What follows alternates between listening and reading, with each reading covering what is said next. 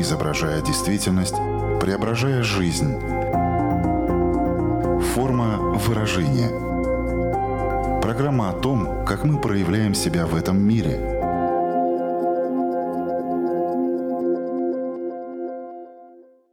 Здравствуйте, меня зовут Александра Плотникова. В эфире программа «Форма выражения». Приветствую слушателей Латвийского радио 4 и крупнейших платформ подкастов.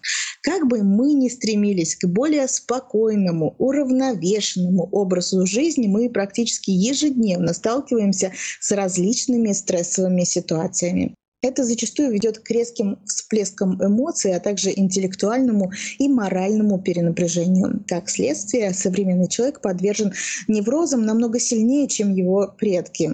Невроз — тема этого выпуска. Будем разбираться в его причинах, симптомах, способах диагностики и лечения. А поможет нам в этом клинический психолог из Тбилиси Ирина Селипанова. Здравствуйте. Здравствуйте, Александра. Здравствуйте, слушатели. Форма выражения.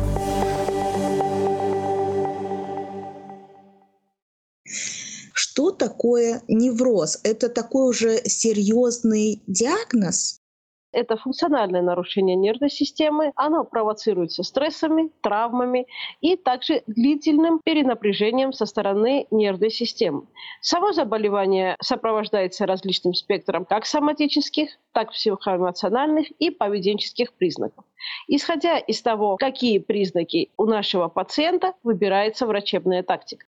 Вкратце мы получили такое введение в нашу тему. Теперь давайте будем по полочкам разбирать все то, что, с одной стороны, вы уже озвучили. И начнем, наверное, все-таки с причин, да, как этот невроз вообще появляется. Может быть, э, какие-то примеры мы могли бы привести из практики, потому что все мы испытываем стресс. Но когда это доходит до именно невроза? До невроза. Да, давайте в первую очередь разберемся со стрессом. Стресс у нас есть эустресс и дистресс. Стресс нам в некоторых случаях помогает, а в некоторых случаях может привести к неврозу. Когда стресс небольшой интенсивности и длится недолго, тогда это эустресс, который нам помогает справиться с той или иной ситуацией. Например, у нас важный экзамен или важная встреча или важное решение мы должны принять. Это небольшой стресс, который к неврозу, конечно же, не приводит. Но когда у человека какая-то проблема, которую он не может решить, интенсивно на протяжении долгого времени находится в стрессовой ситуации, и также у него может быть интерперсональный конфликт, то есть он хочет одно, получается у него другое и возможности третьи. В таком случае человек и его нервная система находятся в длительном стрессовом состоянии. Тут уже речь идет о дистрессе и, возможно, развитие невроза. А что еще является такой причиной, вот если отдельно раскладываем на пазлики такие? Основной причиной также является психологическая травма, Например, это потеря близкого человека, либо тяжелое заболевание, а, либо потеря э, важной работы, потеря важной должности. Все это психологическая травма. Как мы знаем, у каждого из нас разная нервная система. У кого-то она более стабильная, у кого-то она более лобильная.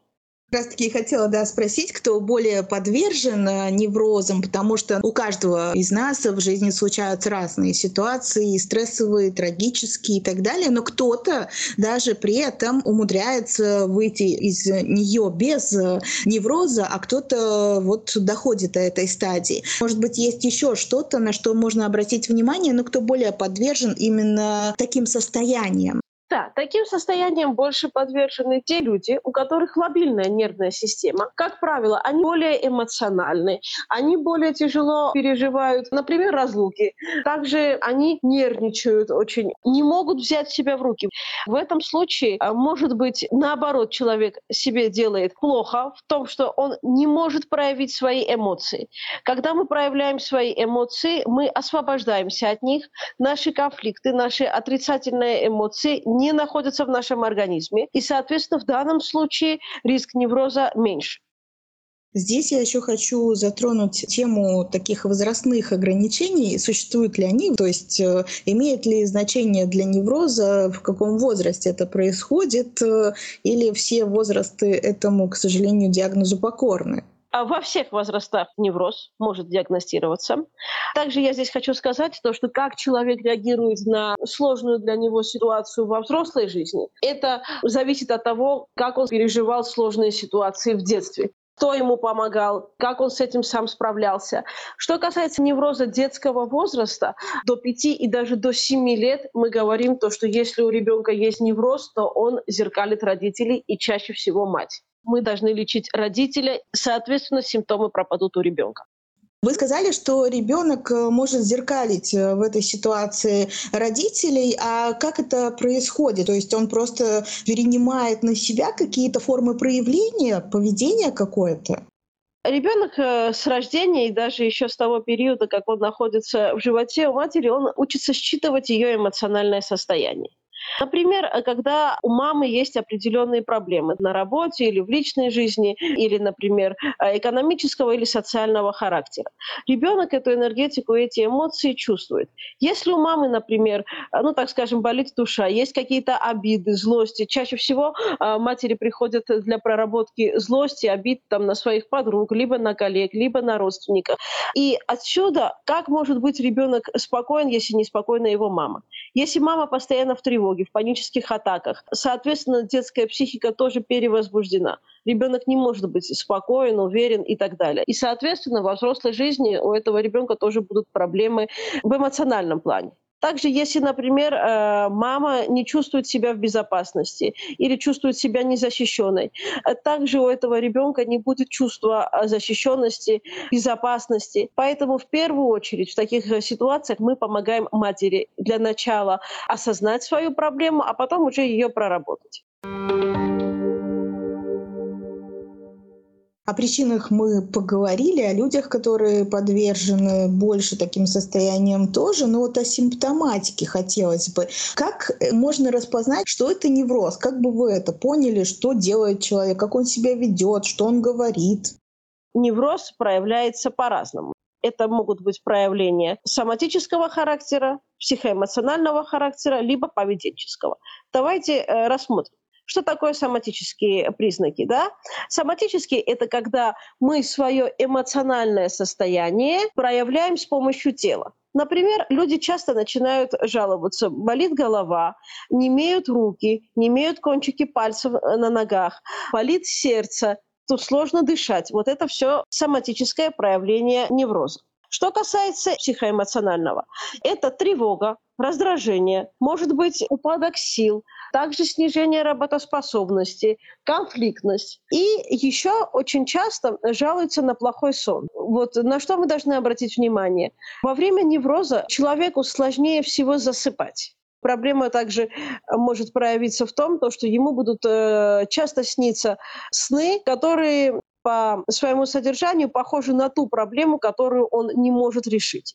Что касается поведенческих проявлений, человек становится более агрессивным, конфликтным, может быть апатия, могут быть признаки э, депрессии и может быть повышенная раздражительность на не очень сильные стимулы. Например, вы опоздали на автобус, он пришел на две минуты раньше, в другой момент вы просто расстроитесь, а в этом случае вы можете начать э, нервничать так, что у вас весь день будет испорчен. Это уже невроз. Согласитесь, что настолько большой спектр симптомов, что можно это с чем-нибудь другим перепутать. Вот э, с чем обычно люди путают невроз? Невроз часто путают с депрессией, но тут сила эмоций. При неврозе она в сторону плюс идет. При неврозе а, у человека очень высокое чувство тревожности. У него постоянно высокое чувство перенапряжения. У него есть какое-то неопределенное чувство, то, что он не знает, что делать. Вот э, даже если посмотреть на пациента с неврозом, он не может сидеть спокойно. Депрессия, наоборот, сопровождается сниженным настроением, есть вялость, абсолютное безразличие к происходящему, раздражительность только на эмоциональном фоне, которая практически не проявляется в действии. Когда у человека в жизни какая-то сложная ситуация, и он чувствует, что он с этим не справляется, либо этот стресс и эта ситуация длится уже долго, лучше всего в этот момент обратиться к специалисту. Специалист э, поможет выбрать стратегии, которые помогут пациенту правильно справиться э, с этой ситуацией, принять ее и эмоционально, чтобы эта ситуация уже не несла такой высокой нагрузки. Мы также уже упоминали о том, что в данном контексте могут э, появляться такие соматические проявления, да, угу. и человек, насколько я понимаю, может списывать, э, например, это состояние на какие-то физические э, моменты. Да, ну, да, то есть что-то болит, устал. Вот как это происходит? Э, вообще не принято уделять столько внимания ментальному здоровью, как физическому. Поэтому даже э, многим людям, я бы сказала, проще сказать, что у него там, например, болит сердце, болит желудок, чем сказать, что он подавлен, расстроен, потерян э, интерес к жизни и так далее. Поэтому мы наши эмоции стараемся передать с помощью тела. Проблема в том, что, например, человек чувствует дискомфорт или боль в области сердца, затрудненное дыхание, и он пристально старается найти причину именно в органах. Он проверяет сердце, проверяет легкие, проверяет сосуды. Он не останавливается на одном специалисте. Только после того, как он сделает полное обследование своего организма и поймет, что в этом плане с ним все в порядке, потом, возможно, он рассматривает подход к психологу, к психотерапевту и так далее. А вот что касается таких проявлений, как панические атаки, фобии, это здесь тоже имеет место быть? Может это указывать на то, что это связано с неврозом? Панические атаки могут быть при неврозах э, средней и тяжелой степени. Когда невроз длится достаточно долго, могут быть приступы панических атак. Ну вот вы сказали, невроз может э, длиться достаточно долго. А как да. долго? Вот какие вообще там есть э, сроки? Потому что мне кажется, если мы говорим на таком обывательском именно языке, то можно представить себе, что воспринимается это как, как какой-то приступ. И зачастую приступ истерики, я бы сказала. А на самом-то деле как? Вот э, насчет истерики тоже скажу. На самом деле, что такое истерика? Это когда мы очень долго хранили в себе эмоции, сдерживали их, не проявляли никак, включая то, что не признавали самому себе в этих эмоциях. Они накопились, накопились, накопились, и как из переполненной чаши выплеснули. Вот это у нас приступ. Но также у нас приступ невроза проявляется в панических атаках. Что здесь происходит? Человеку резко становится сложно дышать. Человек начинает опасаться большого скопления людей. У него нет силы ни в руках, ни в ногах, и ему становится плохо. Потом он боится повторения этой ситуации, избегает той ситуации и как бы вгоняет себя в еще более сложную ситуацию. Ну вот если мы продолжим тему именно таких приступов, э, то бывают такие состояния, что ты находишься, знаете, как на грани невроза. То есть вот еще чуть-чуть и будет невроз. То есть есть это какая-то граница, вот, которая указывает, что через порог переступишь, и оно начнется. Или, в принципе, это такой очень медленный процесс, он накапливается, и там как снежный ком. Там уже очень трудно эту границу различить. Это медленный процесс, но вот эту грань, о которой вы говорите, должен чувствовать сам человек вначале. Человек может ее почувствовать следующим образом. Это свое внутреннее состояние. Он постоянно раздражен, он постоянно напряжен, он не может отдыхать. Вот вроде бы он отдыхает, но он чувствует, что после отдыха он все-таки уставший, он все еще тревожен, он неспокоен, он не может заснуть. Это все указывает на возможные э, состояния невроза. Многие люди, возможно, путают нервный срыв и невроз. Ну, и может казаться, что одно и то же. Так ли это? Если нет, то в чем отличие нервного срыва от невроза? нервный срыв, да, или его еще мы иногда называем нервное расстройство. Самый главный показатель различия от невроза – это кратковременность. Нервный срыв обязательно кратковременный, более сильный, более интенсивный, и он проявляется различными невротическими депрессивными симптомами. Как правило, это вот резкая реакция на любые э, события. Также это может быть резкая реакция на раздражители, которые пришли извне. Например, весть пришла очень сильная в эмоциональном плане, как правило, негативная. Например, ждали какого-то момента, и он э, закончился негативно, а не в пользу вас. Вот в таком случае человек с лобильной нервной системой подвержен вот этому нервному срыву. А вот после нервного срыва как раз-таки человек испытывает сравнительно такое опустошение, умиротворение. Почему? Потому что вот эти эмоции, которые у него копились, вот это длительное время, которое он держал себя в руках, он уже больше не должен сдерживаться. Он уже все это а, показал, и он от этого всего освободился. Да, что общего у невроза и нервного срыва? Есть психосоматические нарушения. Это могут быть э, скачки артериального давления, боли в сердце, желудке, головная боль и также тошнота и рвота. И очень часто вот эти симптомы путают с э, инфарктом и инсультом. И, конечно же, после того, как э, убеждаются в том, что нет инфаркта и инсульта, нужно рассматривать вот эти психоэмоциональные моменты. Насколько же все непросто. Слушаю да. вас и понимаю, что нужно столько моментов исключить, прежде чем вообще можно было бы сказать, что да, это невроз. А как вы, как специалист, э, с этим справляетесь? А вы просто как пазл к пазлику складываете все оставшиеся симптомы, чтобы понять, что вот эта картина общая, которая создается, что это именно невроз. Да, в первую очередь мы, конечно, спрашиваем у человека его состояние его эмоции, как он себя чувствует, сколько времени длится это все, как он думает, с какого момента, что послужило э, началом, как проявляется, как изменялось его состояние. Также еще очень важно, как он проходил это состояние. Например, ну, некоторые отвечают то, что загрузил себя работой, другие говорят, уехал к родственникам и так далее. Когда ему сложнее бывает, когда легче. И после этого мы стараемся ему помочь выйти из этого состояния. А как э, можно помочь э, выйти из этого состояния? Какие вообще инструменты для этого применяются? И можно ли что-то делать вот самостоятельно? первую очередь вообще со всеми проблемами это найти истинную причину. Человек должен осознать, почему он оказался в таком состоянии. Потом, в зависимости от того, какая причина, тут мы работаем либо над решением этой проблемы, либо над принятием ситуации. Также психологи работают совместно с неврологами либо психоневрологами в зависимости уже от тяжести невроза и в зависимости от того, какая симптоматика у невроза иногда добавляются медикаменты. Это в основном либо антидепрессанты, либо седативные препараты. Сами сеансы психотерапии направлены на то, чтобы найти истинную причину невроза, после изменить отношение к этой психотравмирующей ситуации. И третий этап – это мы помогаем пациенту облегчить выход своих эмоций. А четвертый этап – это уже ускорить восстановление принятием ситуации и принятием себя вот в этой новой измененной ситуации ну вот сам процесс даже возникновения невроза, он очень медленный, такой длительный. А вот для того, чтобы справиться с этим, тоже нужно запастись таким большим терпением и временем. В зависимости от того, сколько человек пребывает в неврозе и насколько сложная причина этого невроза, насколько легко он ее может либо изменить, либо принять проще справиться с какой-то жизненной ситуацией, которая на данный момент, например, для человека была достаточно травмирующей, но в целом это как, э, как бы этап жизни.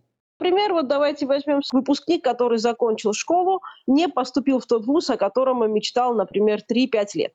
Для него на тот момент эта ситуация достаточно травмирующая. После того, как мы ему поможем осознать, что момент поступления в этом году уже упущен, но у него есть много других возможностей, например, освоить какую-то другую профессию, заняться своим хобби или подготовиться еще лучше, эта ситуация для него уже не будет столь травмирующей, будет менее эмоционально нагруженной, и он уже начнет думать думать о путях решения, а не о том, то, что у него вот месяц назад были экзамены, и он э, не сдал. Самая сложная ситуация по принятию – это потеря близкого, как правило, потому что это ситуация, которую мы не можем э, исправить. И тут мы работаем только на принятии. Форма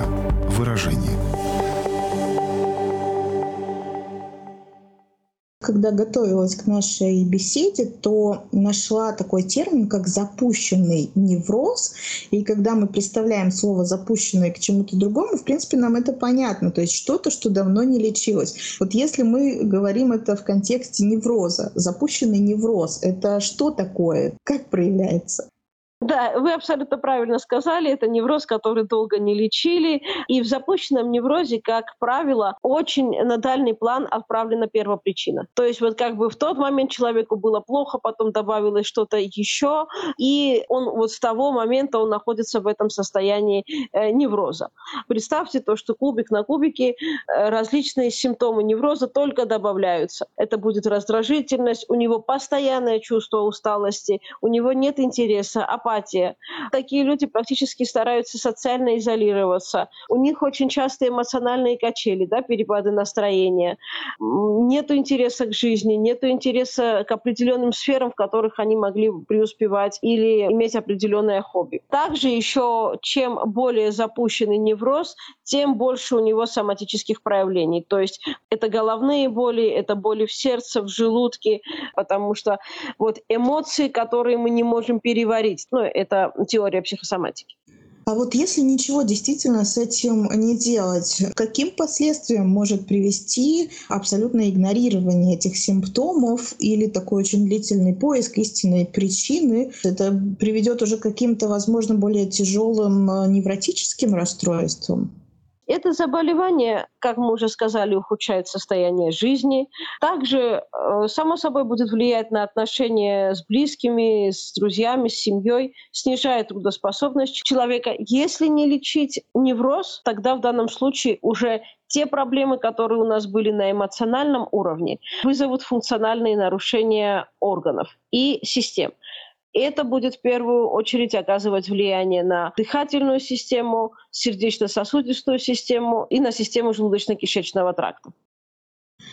Все мы люди, все мы в целом подвержены разным вот этим состояниям, в том числе неврозу, но тем не менее, может быть, есть какие-то особенности протекания невроза среди женщин и мужчин.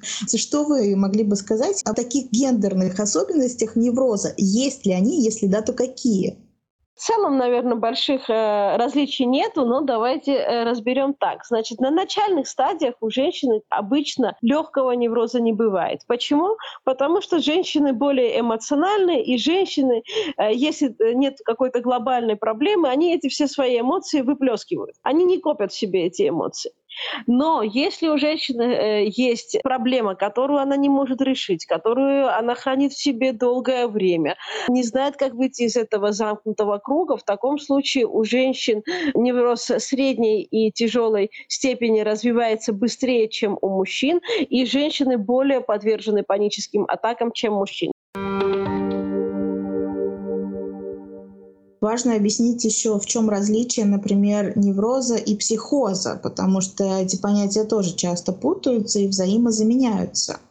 Невроз и психоз – это абсолютно разные состояния. Можно сказать то, что они имеют противоположную симптоматику. А можно сказать, что они находятся на двух разных полюсах. Неврозы являются длительными хроническими расстройствами нервных систем. Как правило, неврозы вызваны либо травмой, как мы с вами сказали, либо стрессом, либо сильными психоэмоциональными переживаниями. Что такое психоз? Психоз – это острое нарушение психической деятельности. Человек в данном случае как бы уходит из реальности. При неврозе практически полностью сохраняется критическое мышление, адекватное мышление, а при психозе уже могут наблюдаться как галлюцинации, так и бред. Как можно позаботиться о себе, чтобы не довести себя до невроза? Самая хорошая рекомендация, я думаю, это принимать эмоции. Потом делиться ими, научиться их выражать. Когда мы чувствуем то, что нам сложно, э, не нужно доводить ситуацию до панических атак, нервных срывов и так далее. А лучше обратиться к специалисту, психоконсультанту, психологу, психотерапевту для так называемого эмоциональной вентиляции или для детального психоконсультирования. В таком случае человеку нужно намного меньше сеансов, иногда достаточно одного-двух, чтобы разобраться с собой, с ситуацией и выйти из нее наиболее легким способом, с наилучшими результатами. Мы же каждый день испытываем разные эмоции. Как от них избавляться экологичным способом, э, чтобы это не вредило ни себе, ни кому-то другому? Этому нужно учиться с детства.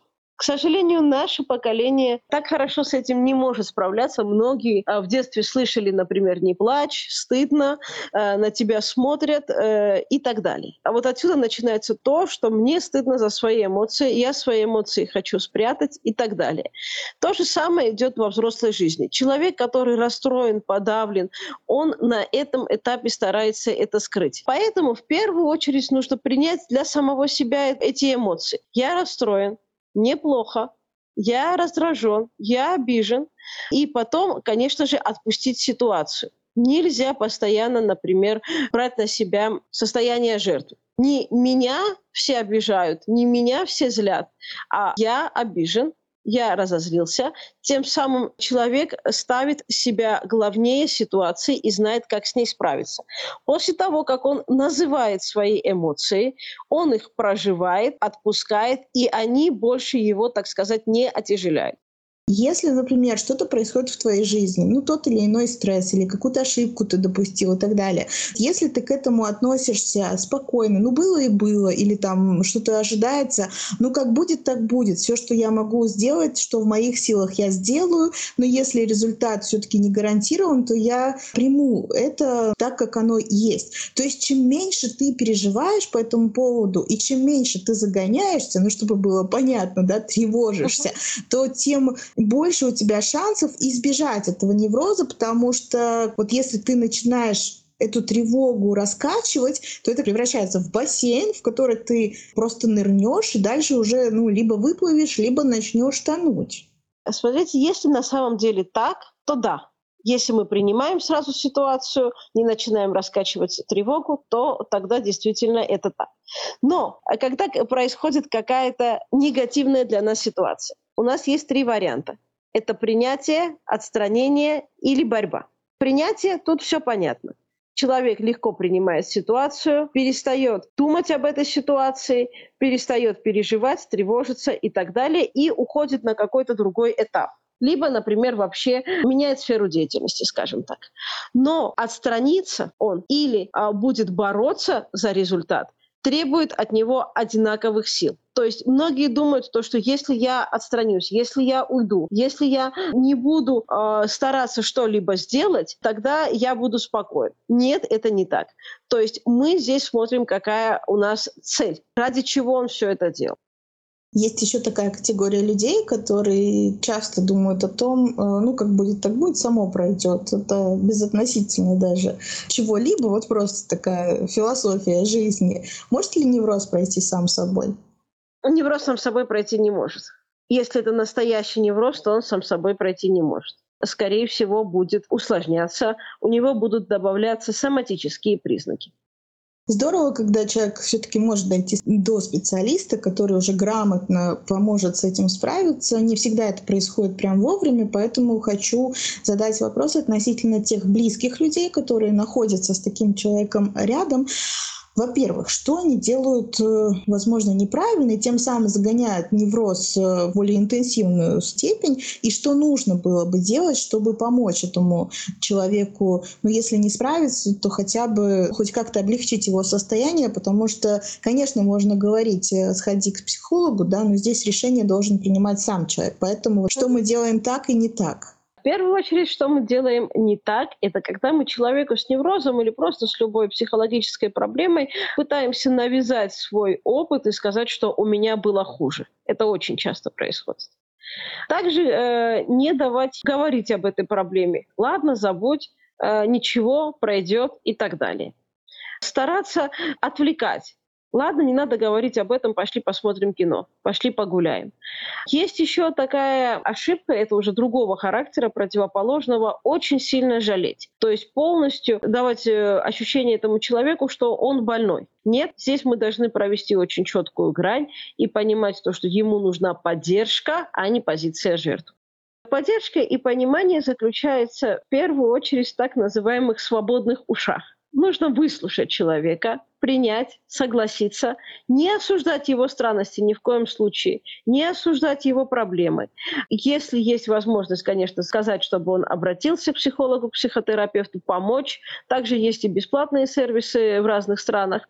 И если, например, мы можем помочь нашему члену семьи или другу в том, чтобы избавить его от первой причины стресса, это будет самая лучшая помощь, которую мы можем сделать.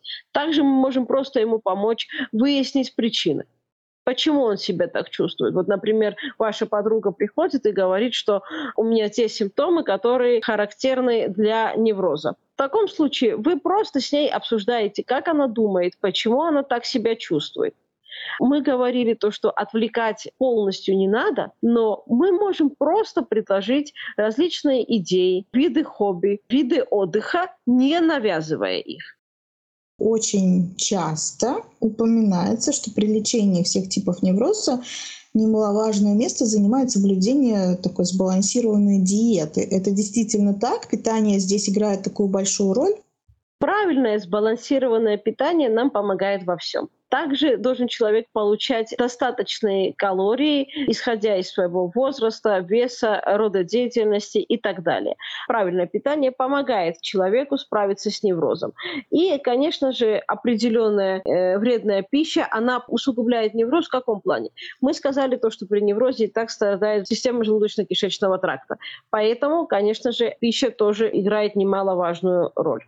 Наша программа постепенно подходит к концу, но не могу вас отпустить без домашнего задания. Есть ли что-то, что можно сделать э, вот сегодня, после прослушивания этого выпуска? Что-то простое, но очень полезное для себя. Да, давайте скажем, самое простое – это старайтесь себя не накручивать. Для профилактики невроза нам помогает вентиляция эмоций. Например, где чаще всего у нас бывают проблемы или какие-то конфликты? Это работа, семья и, например, какая-то третья ситуация. В семье тоже хорошо, если, например, вы сами выбираете, с какой периодичностью, например, через три дня, в конце недели, вы просто обсуждаете, что вас, например, обидело, что вам не понравилось и так далее. На работе, в коллективе и э, в любой ситуации, да, где есть деловой контекст, очень хорошо работает так называемая рефлексия. Во время этой рефлексии мы освобождаемся от тех эмоций, которые мы можем накопить и которые в будущем могут стать причиной невроза. Также профилактика невроза, да, общее. Это нормализация ритма жизни правильный сон, правильный отдых, чередование деятельности, как умственной, так и физической, это залог того, что вы себя будете хорошо чувствовать. Много гуляйте на свежем воздухе, общайтесь с теми людьми, с которыми вам приятно общаться, делайте то, что вам действительно нравится. И самое главное, не стесняйтесь, не прячьтесь, не, не бойтесь своих эмоций, а выражайте их, делитесь ими. И при возможности обращайтесь э, к психологам, психоконсультантам, терапевтам, если чувствуете, что вы сами не справляетесь. Очень хотелось бы, чтобы люди чаще, когда замечают какие-то тревожные симптомы в себе, во-первых, к ним прислушивались, во-вторых, обращались э, к специалистам, которые могли бы помочь, потому что то, что мы сегодня обсудили, мы поняли, что это такой большой спектр разных э, симптомов, разных причин возникновения невроза, что все-таки самостоятельно знаний не хватит, чтобы разобраться в том, что это именно он, и для того, чтобы с ним справиться, то тоже нужна большая поддержка не только близких людей, но и профессионала. Поэтому, дорогие слушатели, если вы сомневаетесь в том, что с вами происходит, вы не понимаете причинно-следственную связь, или, например, понимаете и видите, что это уже раскручивается как снежный ком, и это уже длится какое-то время, вам кажется, возможно, что это депрессия, или вы на грани нервного срыва, обратитесь к специалисту, и он вам поможет разобраться, что с вами, но главное, что он поможет вам